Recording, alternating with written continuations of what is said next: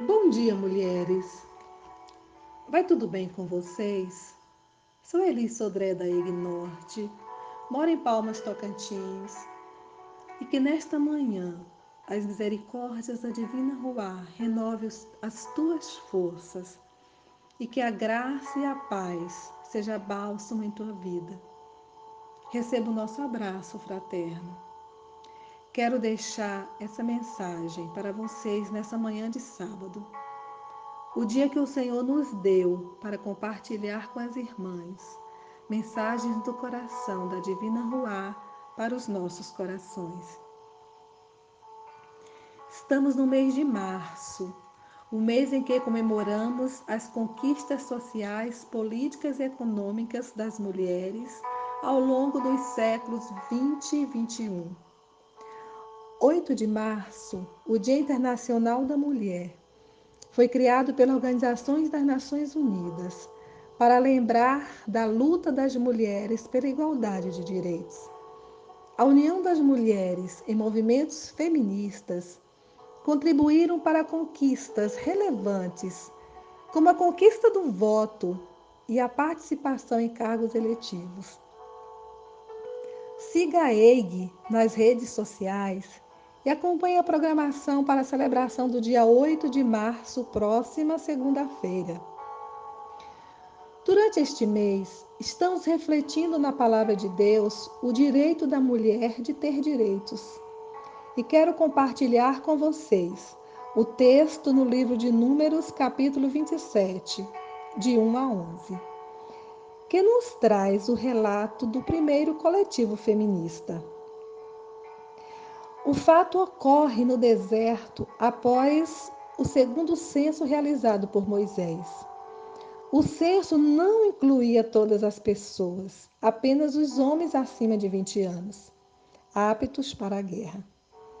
Deus estava a preparar o seu povo para a posse da terra prometida. E no capítulo 26 de Números, versículos 52 a 56, aprovou a seguinte lei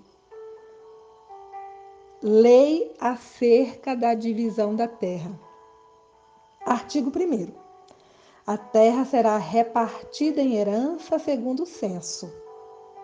Artigo 2. A cada tribo dará herança em proporção ao seu número, ou seja, a tribo mais numerosa dará herança maior, a pequena, herança menor. Artigo 3. A repartição da terra será por sorteio, e a herdarão segundo os nomes das tribos de seus pais. Parágrafo único. Segundo a sorte, reparte-se a herança deles entre as tribos menores e maiores. A lei estabelecida por Deus não traz nenhuma citação sobre questões do gênero feminino. O censo limitava-se aos homens acima de 20 anos aptos para a guerra. Logo, se no primeiro artigo da lei diz que a terra será repartida em herança conforme o censo, subtende-se que as mulheres, além de não serem contadas, não receberiam a herança. Certamente esta foi a interpretação da lei por Moisés e sua equipe. Nesse contexto, surge o coletivo feminista descrito em números no capítulo 27, de 1 a 11. O texto descreve que Zelofeade, que era trineto de Manassés e tretaneto de José, não teve filhos e morreu no deserto. Embora não tendo participado daquele, daqueles que congregaram contra o Senhor, Zelofeade morreu no seu próprio pecado, por acreditar nos espias, murmuradores e descrentes. Zelofeade teve filhas. O nome de sua primeira filha é Macla, que significa confiança.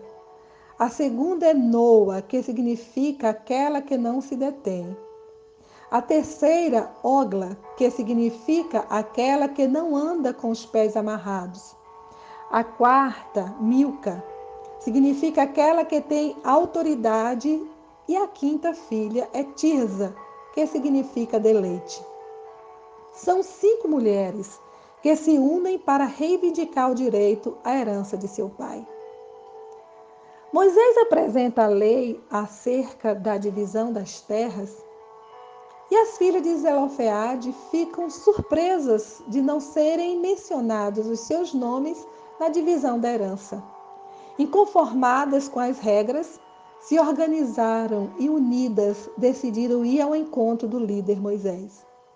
Se prostraram à porta da entrada da tenda da congregação, diante de Moisés e do sacerdote Eleazar, dos líderes de toda a comunidade, e disseram: Nosso pai morreu no deserto. Ele não estava entre os seguidores de Corá que se ajuntaram contra o Senhor mas morreu por causa do seu próprio pecado e não deixou filhos. Por que o nome de nosso pai deveria desaparecer do seu clã por não ter tido um filho? Dê-nos propriedade entre os parentes de nosso pai. A lei de Moisés não favorecia mulheres. Morrendo o pai, as filhas não tinham direito à herança que estava para ser repartida. Na ausência do pai, a mulher e as filhas não podiam ser chefes de tribos e de famílias. Tinham que ser remidas pelo parente mais próximo, de modo que as filhas de Zelofeade estavam fadadas à miséria. Elas não tinham para onde correr nem a quem recorrer, uma vez que essa lei partira do próprio Deus. O coletivo feminista tinha uma pauta para apresentar a Moisés, que era a mudança de uma lei que foi dada pelo próprio Deus. Moisés ouviu atentamente e entendeu as suas reivindicações. No entanto, não podendo ir de encontro a uma lei dada por Deus, levou o caso perante o Senhor. E o Senhor lhe disse: As filhas de Zelofeade têm razão você lhes dará a propriedade como herança entre os presentes do pai delas, e lhes passará a herança do pai. Diga aos israelitas: se um homem morrer e não deixar filho, transfira a sua herança para sua filha. Se ele não tiver filha, dê a sua herança aos irmãos dele. Se não tiver irmãos, dê aos irmãos de seu pai. Se ainda seu pai não tiver irmãos, dê a herança ao parente mais próximo em seu clã. Essa será uma exigência legal para os israelitas, como o Senhor ordenou a Moisés. Os, as filhas de Zelofeade tinham duas reivindicações a fazer: reacender o nome do pai entre as famílias de Israel e receber a herança que lhe cabia. Elas tinham isso bem definido. E por ter clareza e objetividade sobre o que queriam, suas reivindicações foram aceitas. A incidência política daquelas mulheres transformou toda uma realidade. Foi criado o Estatuto de Direito conforme Deus ordenara a Moisés. A ousadia, determinação e coragem foram combustíveis essenciais para aquelas mulheres resistirem à pobreza conquistarem seus espaços e garantirem direitos à herança para as futuras gerações. Essas mulheres conseguiram mudar a Constituição de Israel. Por causa dessas cinco mulheres corajosas, todas as outras mulheres de Israel foram beneficiadas. A nossa oração à Divina Ruá é que nós mulheres, assim como aquelas cinco jovens estejamos revestidas de coragem para erguer a nossa voz em favor daquelas que não podem defender-se. Que sejamos defensores de todas as mulheres desamparadas. Ergamos a nossa voz em defesa dos direitos dos pobres e necessitados. Que possamos nos unir para reivindicar os nossos direitos, tendo clareza que reivindicar direitos é reivindicar justiça. Deus é justo.